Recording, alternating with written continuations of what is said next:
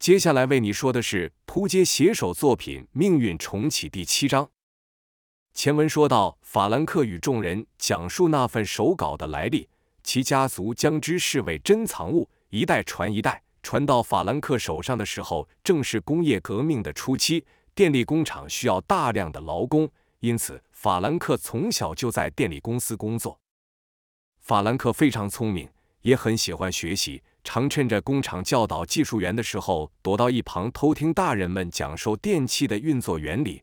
听完后，就趁半夜工厂没人的时候，拆废弃的机器零件做实验。法兰克研究过文件上装置的运作原理，并在原本的设计上稍加改造，变成一种可透过电力驱动的激光器。本想说专利通过后就可以借着制造这东西赚点钱。但等了好长一段时间，审查结果却是没有通过。法兰克凭借着自己的才智和经验，用废弃的零件自行拼凑出装置的原型，制造出了以电力驱动的极光器，但仍不知道该用在何处。直到后来认识一位懂得电磁波的工人，两人心想，既然这装置能将散布的太阳光集中，或许也能将无形电磁波集中。于是，二人尝试将原本的装置改良成讯号放大器。经过了无数的失败，终于完成可将讯号清楚的接收原型机。二战爆发，战场上的通讯一直不理想，他们便向军方推荐自己的发明。测试的结果让军方很满意，军方便投资二人，让他们尽快将装置生产出来，应用在战场上。二人也因此发了财，脱离了贫穷的生活。说着，打开抽屉，拿出一个约三十公分长的、直径不到三公分的圆柱体，和众人说：“这就是我们为军方开发的讯号放大器。”丽君看了看外观，说道：“这和文件上记载的好像不太一样。”法兰克笑了笑，接着和大家展示这个让他发财的东西。首先，他将顶端固定的塑胶盖拿掉，用手伸入中间的空心。左右拨弄后，看似一体的圆柱其实是由八片各自分开的长方片组成。经过法兰克操作后，渐渐分开。外观是用橡胶包覆，但里面却是金属的材质。底部有个凸起的小圆球，圆球四周有金属管连接着个长方片的顶端。接着，法兰克把金属片往下折，金属片自动向内凹成一个扇形。底部的小圆球则是随着金属片往下。而往外凸，法兰克按了一个按钮，更薄的金属片弹出，填满了空隙，整台装置顿时变成了一个微型的卫星天线。众人发出了赞叹的声音。法兰克看到众人的表情，也觉得很满意。接着又按了一次按钮，薄型的金属片又缩了回去，跟着法兰克从装置的底部朝上推，装置就像被收起的雨伞一样，从天线状变回长条状。法兰克继续说明着，这种可以随身携带的微型天线，只能点对点的接收，良好的接收品质正适合用在战时通讯。介绍完之后，又拿起了另一个和大厅类似的模型，模型的外部原本设计连接透镜的地方，换成了交错的铁线，连接上电源，便可看到电流随机的绕着装置周围跳舞。此时，法兰克按下了底部的一个按钮，所有电流就集中到中央的一点上，散发出刺眼的白光。众人惊讶的叫了出来。接着，法兰克又拿出了另一模型，由各种不同的透镜组成。法兰克把电灯的光朝着装置照上，只见所有的光束聚焦在中央的一点，和刚刚一样，变成了刺眼的白光。陈曦觉得好奇，伸手想去碰那个白点，法兰克急忙阻止，并温柔的说道：“你不会想碰到它的。”就看法兰克随手拿了一张纸，缓缓的将纸张接触到那光点上，纸张在还距离光点三公分处就瞬间燃烧起来，看得众人目瞪口呆。法兰克开心的说：“这真是个有趣的东西，你们说是吧？”这些不同的模型都是从相同的基本原理变化来的，虽然巧妙，但称不上是什么机密。法兰克一边说着，一边在房间内来回走，像在思考什么事情，喃喃自语道：“再说，教廷也早替伽利略先生平反了。若说这时候还来查封他的研究也不合理，这到底是为什么呢？你们确定这就是那群人寻找的东西吗？丽君摇摇头说：“其实我们也不确定，但这是在当时发现唯一可能的东西了。”陈曦说：“老爷爷，你再想想有没有漏掉的什么事情呢？”燕林也说：“是啊，比方说那手稿，或是你写的这申请表，还有谁看过？”法兰克回忆了一下，感叹地说：“那真是结合力学、光学和数学的杰作。我记得手稿是随着这份申请表一并寄出去的，而这两件东西都没有再退还给我。申请表的后面，你们没有看到原稿吗？”亚平回忆了一下，说：“没有，我检查了好几遍，没有类似的文件，这点我很确定。”法兰克说：“即使如此。”我们设计的讯号放大装置也被军方大量的采用，谈不上是机密。丽君突然想到什么，插话说：“那群人还不断重复着，博士，爱因斯坦和这件事有关联吗？”法兰克说：“对了，当初收到回复的信件时，因为沮丧就没去留意。几年过后，我才发现回复我的人居然是那个伟大的爱因斯坦。你们等等，那封信一直收着呢。”让我去找找。说完就离开房间。过了一会，法兰克手上拿着一张信封，回到房间说：“就是这个。”信纸上面简单的写着：“亲爱的法兰克先生，很遗憾的通知您，您所申请的案件未通过审核。”法兰克骄傲说道：“这可是那位大人物的亲笔签名。之后还有人要出高价，想和我购买呢。”你们说这世上的事情妙不妙？要不是当初这个案子没通过，我就不会自己动手去做，也不会有机会像现在这般富有了。所以这封信我不但不卖，还要好好的保存下去。想到我和那位伟大的人物有这么一点缘分，后来我也开始注意他的事情。法兰克接着聊到，自从有人愿意出高价向他购买那张简单的回复信后。他也升起了收藏爱因斯坦物品作为投资的念头，参加了几次拍卖会，然后从书柜内拿出一个箱子，兴奋地和大家说：“这些就是我珍藏的东西，每件都是宝物呢。”箱子里面放着的都是一张张的文件。法兰克小心地将文件从箱子内拿出来，热情地和大家介绍每个文件的来历、当时拍卖的价钱和现在涨到什么价位。众人一一看着，法兰克收藏的东西其实不多，内容和当初他们在档案室内看到的一样。法兰克骄傲地说：“这些世上独一无二的资料，非常值钱。”看着法兰克开心的样子，众人也不好意思说破。最后，在箱子内仍留着一个小本子，法兰克没有拿起来。陈曦好奇地问：“这还有一本是什么呢？”法兰克有些尴尬地说：“那是他第一件收藏的东西，也是他做过最糟糕的交易，因为他觉得被骗了。”法兰克本不想提有关这本子的来历，但挨不过众人的要求，只好将那次糟糕的经验讲述一次。这本子是从爱因斯坦的女佣那买来的，他宣称那是在爱因斯坦去世时桌上遗留的笔记本。当时大家都在抢着收藏任何有关这位名人东西，哪怕是一个随手的涂鸦、垃圾桶丢弃的计算纸，都是收藏家争相竞标的物品。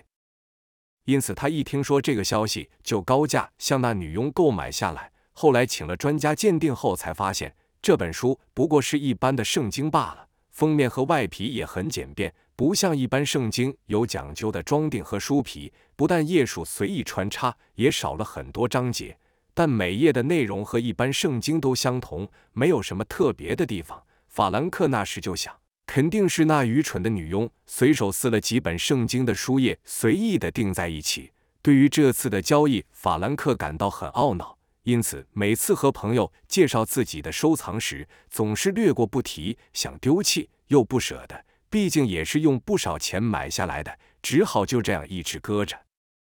晨曦拿起来翻了翻，里面记载了很多小故事，觉得蛮有趣的。法兰克看晨曦似乎很喜欢的样子，就摸摸晨曦的头说：“喜欢的话，这个就送给你，当做我们的见面礼。”陈曦看了看燕林，询问是否该收下。燕林点点头，陈曦便开心的收下了那本书。之后就没发现任何值得注意的线索。众人正要离去时，突然铃声大响，丽君等人顿时感到神经紧绷，问道：“怎么回事？”法兰克摇摇手说：“别紧张，应该是几只野猫触动了警报。这种事很常发生的。”一个身材高大的保镖抓着一个少年进来，那少年正是应该已经搭车离开的萨比鲁。保镖说：“这少年不知从哪里溜进来，想偷东西。”法兰克发出啧啧几声，对着众人说：“这里的小贼特别多，你们几位也要特别小心。”接着向那保镖说：“把他交给警察吧。”一听到要把自己交给警察，萨比鲁急忙说：“我不是小偷，我是和他们一起来的，我们是一块的。只是你这房子太大了，我不小心迷路了而已。”法兰克看了看丽君等人。用眼神询问这少年说的是否是实话。此刻，萨比鲁也恳切地望着丽君，以他的经验，被抓回去的话，肯定是一阵毒打，自己身上的伤都是这样来的。丽君心肠一软，回道：“他的确是和我们一起来的。”陈曦看了也觉得可怜，配合着说：“不是叫你在外面等吗？谁叫你溜进来了？”萨比鲁一听众人肯帮他，便说道：“我看这房子漂亮，也想进来看看，就绕了进来了。一场误会，可以请这位大哥先放了我吗？”法兰克对那保镖点点头，那保镖用力的将萨比鲁推向众人。丽君故作生气的骂了萨比鲁几句，叫他跟在自己身边，不准再乱跑，并向法兰克不断道歉。法兰克看了众人的表情，也知道是怎么一回事了。既然财物没有损失，也就不追究下去，让萨比鲁随着他们一起离去。一伙人回到了市区，找了间店住宿。此时，萨比鲁也已经大家分手了。稍作休息后，大家在晚餐时讨论起今天的事情。丽君失望地说：“真是奇怪。”法兰克也说了：“那装置根本不是什么机密。”那群人干嘛大费周章的去找那东西呢？亚平说：“这件事还是有些奇怪的地方。我查过，爱因斯坦审查过的每个案子背后都会附上长篇的报告，不管案子是有通过还是没通过。但法兰克这个案子却什么都没有，所以我才猜想爱因斯坦可能是直接将报告寄给他。但法兰克说没有收到什么报告。”陈曦也说道。还有原本的设计图，老爷爷说有把原稿和申请文件一并寄去。亚平说，但这原稿也是下落不明。丽君不认同的说，即使如此也没什么大不了，毕竟那东西不都做出来了吗？那些家伙要找那玩意，去向军方买一个不就得了？何必这样大费周章？燕林说道。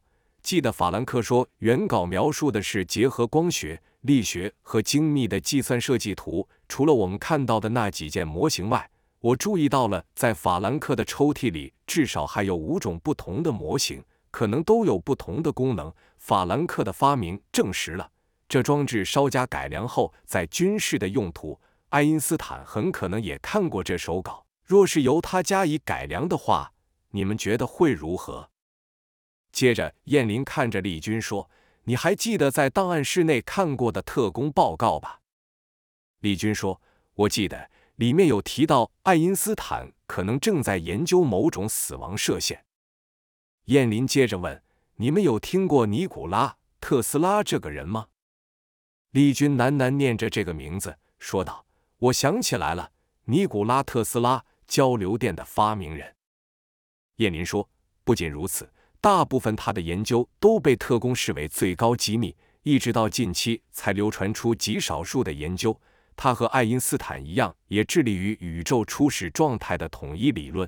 另外，他也一直在研究一种称为死亡射线的武器。二位同时代最顶尖的科学家以同一种理论为出发点，然后都在研究一种叫做死亡射线的东西。你们觉得这会是个巧合吗？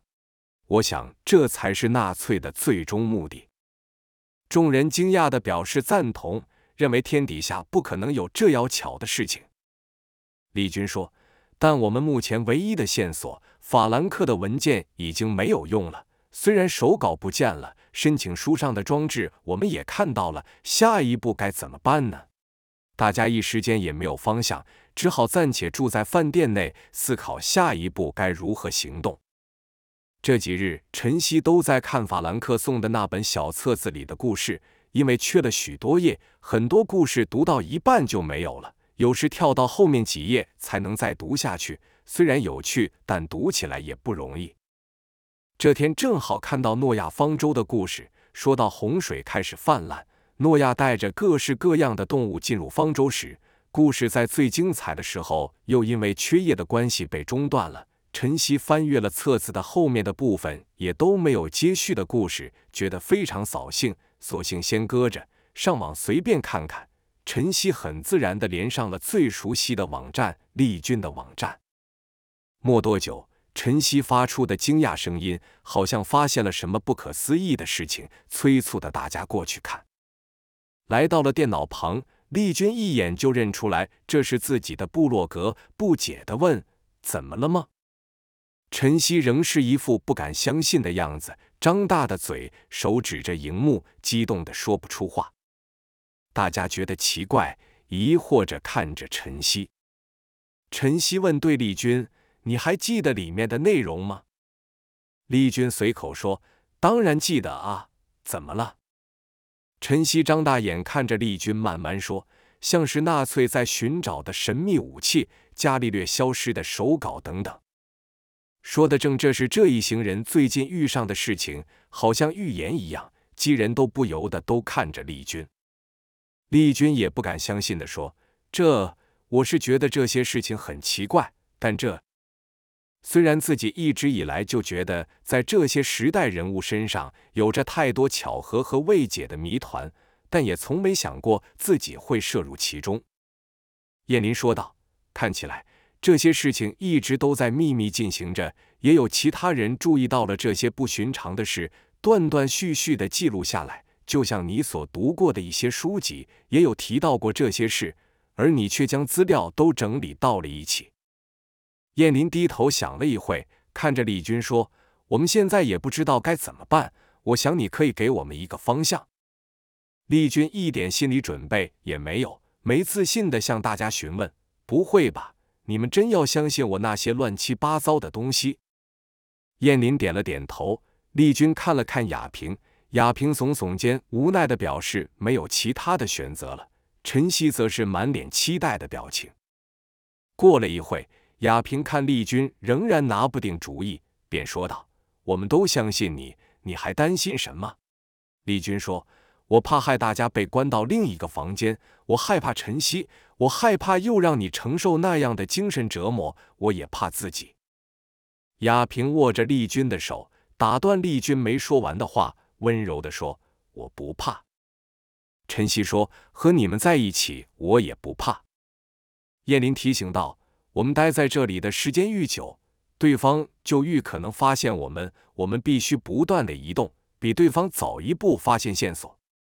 丽君叹了口气说：“好吧，给我时间想一下。”众人也不打扰他，让丽君一个人在电脑前思考。大约两个小时后，丽君提议到爱因斯坦的二儿子爱德华曾住过的医院查看看有没有什么线索。雅萍问。那是在哪里？丽君把荧幕转向其他人，上面显示的不是一般医院建筑，反而像是一间大别墅，门口有绿色的草地，上方几个大大的字写着“塞伯鲁斯精神病院”。正当一伙人正准备收拾行李离开时，突然门口传来急促敲门的声音，让大家立刻警戒了起来，心想：难道那群人追到这来了？门外的人着急的叫道：“快开门，是我，萨比鲁，快点！”大伙人不敢放松警戒。丽君隔着门问道：“你要干嘛？”萨比鲁说：“有几个人在到处在找你们，我是来通知你们的。他们快找到这来了。”丽君开门让萨比鲁进来，只见萨比鲁脸上像被利刃割了一刀，非常的深，伤口还流着血，把萨比鲁的右脸都染红了。陈曦问道：“你的脸怎么受伤了？”萨比鲁喘着说：“这几天来了几个人，到处在打听你们的下落。他们抓了好几个像我这样的锅，到废弃的房屋里拷问。这脸就是被他们割的。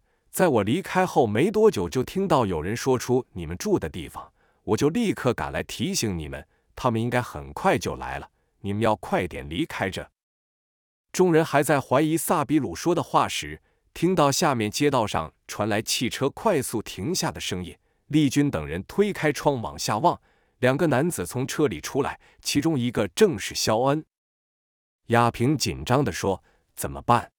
这群家伙又来了，简直跟幽灵一样纠缠不休。”萨比鲁说：“快，我带你们逃走。”丽君等人慌张地出了房门，见走廊上有位妇女正推着中空的推车，推车上放着房客吃剩的餐点。中空的地方是一大包黑色塑胶袋，看来正在逐渐的清理房间。丽君突然停下脚步，亚平催促道：“快啊，你在干什么？”丽君说：“我想到一个好方法引开他们，你们相不相信我？”电梯一开门，是肖恩和一位高壮的男子直奔到丽君等人住的房间，只见房间门虚掩。肖恩提醒另一位伙伴说：“贝利，小心一点，那女的不好对付。”二人小心的伸手将藏在大衣下的手枪拔出，谨慎的走入房间搜索。肖恩检查了一遍后，发现有杯茶还是温的，便说道：“他们才刚走而已。”贝利说道：“现在怎么办？去哪找人？”二人正在犹豫间，听到走廊的底端传来铁器撞击声。没过几秒，街角下传来重物掉落在塑胶袋上的声音。两人朝窗外看去，因为垂直视野看不到正下方的状况，只能看到对街，便急忙跑出房间，朝走廊声音发出来的方向跑去。来到走廊尽头，看到地上放着好几袋的黑色塑胶袋和一台推车，靠近地面的地方有个四方形的大铁盖。二人知道这是饭店丢垃圾的地方。贝利把铁盖掀起又放下，铁盖和固定的钢板相撞，发出金属碰撞声，正是刚才听到的声音。二人认为丽君等人肯定是从这里逃跑了，跑回电梯就见到打扫的妇人刚收拾完一个房间，推着推车出来。贝利立刻上前抓着那个妇女，询问是否有看到丽君等人的身影。妇人说：“刚见到这几个人朝丢垃圾的地方跑去。”二人更相信一定有人事先来告诉丽君等人自己要来抓他们，便慌张的从垃圾孔逃走了，因此立刻坐电梯追了下去。妇人隔着窗确认肖恩等人开车离去后，到了刚打扫过打开的空房间，对着里面说：“他们离开了。”丽君等人才各自从床底和衣柜里出来，谢谢打扫的妇人，并又给了他一笔小费。这时，众人才松一口气。萨比鲁问丽君：“你怎么知道他们不会一间一间搜，就这样离开？”原来，刚刚丽君给了那位打扫的妇人一笔小费，将黑色垃圾袋内装入重物。等见到肖恩等人进入他们房间时，便将那个垃圾袋用力投入垃圾管内，将铁盖大力的放下，制造的声音愈大愈好。丽君和大家解释说。我们只看到两人从车上出来，不知道车上是否还有其他伙伴。要是我们从垃圾管道跳下去，对方还有人在车上的话，不等于自投罗网。相反的，我们制造出一种匆忙离开的假象，让他们以为我们刚走不久。这时，他们又听到铁孔发生出的巨响，一定相信会我们是从那里逃跑的。此时，我们只要安静的躲在那些打扫好的空房间内，等待他们离去就可以了。这其实是非常简单的道理，任何人只要静下来都可以想得到。但当人一紧张时，往往会失去理智，反而做出最危险的选择。燕林对于丽君在这么紧张的情况内能理性的分析，也是另眼相看。丽君接着说道：“我们必须抓紧这个空档，赶快离开。”跟着又问萨比鲁：“为什么你愿意来通知我们？”萨比鲁回道：“你那天你也袒护我一次，不是吗？”丽君搔了萨比鲁的头发，说道：“看不出来啊，你这小子。”萨比鲁接着问：“现在你们打算去哪里？”丽君说：“你知道怎么去车站吗？”萨比鲁说：“我知道一个捷径，走的人少，不容易被他们发现。”收拾完后，萨比鲁带着众人走小路前往车站。有些街道尽头就是一道矮墙，没有路。萨比鲁便要众人跟着他踩着墙旁边堆起的石头翻过，或是把堆积的厚纸板搬开，露出一条细缝钻过去。陈曦好奇地问：“你怎么知道这里有个洞可以过呀？”萨比鲁得意地说：“哈哈，这些都是我做的障眼法。”陈曦更好奇了，追问道：“你没事做这些东西干什么呢？”萨比鲁说：“不然我偷完东西哪里跑？”一般旅客通常追不到几条街就放弃了，哪有像你这样穷追不舍的？陈曦得意的笑了一声。几人说着说着就到了车站。众人虽然和萨比鲁相处的时间很短暂，但都很喜欢他勇敢、真诚的个性。此刻即将分别，也感到不舍。到月台后，萨比鲁和大家挥了挥手，他身影很快的被车站里的人群给淹没了。众人正在排队搭乘即将开启的火车时，只见一个熟悉的声音叫道：“快跑！他们又来了，快点上车！”众人觉得这声音很耳熟，回头一看，果然是萨比鲁，在他身后还跟着高大的两个黑衣人，其中一个壮汉正压着他跑来，正是肖恩和他的伙伴贝利。此刻火车已经缓缓启动了，肖恩骂道。小鬼，再出一声，我就把你杀了！萨比鲁仍奋力挣扎着，但体型相差悬殊，且两只胳膊都被对方牢牢的抓住，根本逃不了。肖恩就是打算利用萨比鲁拖住众人。陈曦慌张地说：“怎么办？萨比鲁被他们抓住了。”丽君也不知道这事该如何。眼见火车正在加速驶离御月台，走。就等于害死了萨比鲁，不走，那就又要被他们抓回去。正不知所措时，燕林说道：“你们快上车，我去救他。”看丽君等人还犹豫不决，燕林生气地说：“快上车，不然大家都得死。”说完，就把陈曦先推上车，自己转身向肖恩两人跑去。丽君和雅萍也只好上了列车。只见燕林飞快地和肖恩二人碰上，肖恩因身体有伤，不愿和燕林打，便退到一旁。但壮汉贝利则是恶狠狠举拳向燕林挥了去，燕林向右一闪，趋近壮汉，举起手掌，由下往上朝壮汉的下巴拖了上去。壮汉吃痛，身体自然后仰，抓着萨比鲁的手也没那么用力了，就看燕林使劲地朝贝利的关节折去，贝利只得放开萨比鲁。燕林对萨比鲁说道：“快和他们一起上车。”萨比鲁问道：“那你怎么办？”此时的燕林又和贝利打在了一块，见萨比鲁还不赶快跑，燕林怒道：“快滚！你想害死大家吗？”萨比鲁听到燕林的怒吼，才回过神来，转身快步往火车方向跑去。那壮汉见萨比鲁要跑了。便想掏枪，肖恩急忙阻止说：“你疯了吗？想在这里开枪？”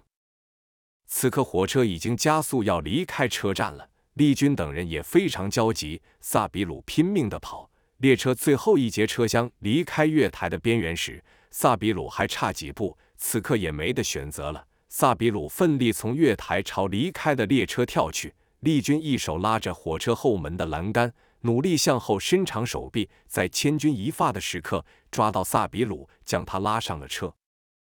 再看月台，只见燕林已经被壮汉制服住。众人看着燕林的身影渐渐的缩小，直至看不到。丽君用力的用双手捶着自己的大腿，埋怨自己怎么这么没用。陈曦则是两眼无神的看住燕林消失的方向。萨比鲁仍未从刚才惊心动魄的跳车中回复过来。亚平心里虽然也不好过，但看到众人的情绪如此低落，忍不住生气道：“对，你们就一直这样下去好了，这样他就没事了吗？”陈曦痴痴的看着亚平，丽君回嘴说：“那你说怎么办？他可是又落到那群家伙手上。”亚平怒道：“是啊，你也知道，在这里后悔是一点帮助也没有的。他会希望看到你们现在这样吗？”丽君也生气的说：“那你说该怎么办？”亚平更大声的说：“完成原本计划的事情。”丽君被亚平的气势镇住了，说不出话。亚平看丽君不再回嘴，也比较平静的说：“去我们原本要去的地方。”也许他就会在那边等着我们。丽君点点头，但仍不安心地说：“但要不是他，我们早就完蛋了。”亚平说：“我们不能每次都依赖他，这次要靠我们自己了。”陈曦听着丽君和亚平的对话后，也说：“对他一定也是这么希望的，他绝对可以逃离那些人，找到我们。我相信他，你们可别忘了他是谁。”他可是那些坏人的克星。从刚刚开始，萨比鲁就不明白他们在说什么事情，问道：“你们到底在说什么呀？”丽君三人才意会到，莫名的把他也牵连进来。看着萨比鲁这小子这么够义气，不怕危险的警告自己，众人都感到抱歉，无端的把他扯进这场是非。丽君说：“下个停车站你就回去吧，不要跟着我们了。”萨比鲁感觉他们要把自己抛下，生气地说：“好啊，刚刚还一副感激的样子，一转眼就想把人抛开。”丽君解释说：“你也看到了，我们被坏人缠住了，继续和我们在一起，说不定还会有危险发生。”萨比鲁说：“你看我会害怕吗？”丽君是担心他才这么说的，但却被他误解自己的意思，不觉得好笑。亚平也在一旁劝着：“你家人会担心的。”萨比鲁说：“你忘了，我是个孤儿，没有家人。”听到对方和自己一样是个孤儿，陈曦天真的问：“那你住哪里？”萨比鲁说：“运气好一点，没被人赶就睡车站，不然就在废弃的空屋。”跟着反问道：“喂，你们还没跟我说，你们到底要做什么？”丽君等三人互相看了一眼，也觉得萨比鲁应该知道现在的状况，就把事情简单的叙述了一遍。从一开始被那群人盯上，到遇上萨比鲁去找法兰克，接下来的事萨比鲁也都知道了。丽君看着萨比鲁说：“怎么样？下个月台下车还来得及？”萨比鲁说：“回去。我怎么觉得跟你们在一起比过得比较好，有吃有喝的。”丽君和雅萍听到这少年的回答，都感到啼笑皆非。萨比鲁接着说：“有什么好笑？你们是不知道我的生活，每天不是被恶棍剥削，就是为了点吃的被打个半死。”陈曦说：“你们那没有人管吗？”萨比鲁恨恨地说：“你说的是这些家伙吗？”说着，拉起自己的上衣，露出背部给大家看。整个后背青一块紫一块，没有一个完好的肤色。接着怨恨地说：“那些管事的比恶棍更可恶，最喜欢找像我这种孤儿出气。我的朋友都不知道被他们打死几个了。所以你说是不是跟你们在一起还过得好点？”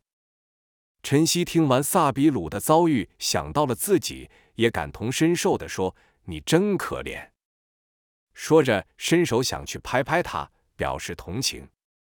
萨比鲁被一个和自己年纪差不多的女孩安慰，感到不好意思，便把晨曦的手拍开，说道：“我不需要同情。”萨比鲁这个举动虽然很不礼貌，但晨曦也不生气。萨比鲁双手叉腰，一副大人的模样，说：“不管怎样，我跟定你们了，别想象把我甩开。你看我脸上这一刀，还是替你们挨的。”丽君看这小子已经下定决心了，再劝也是没用了，便说：“好吧，随便你。”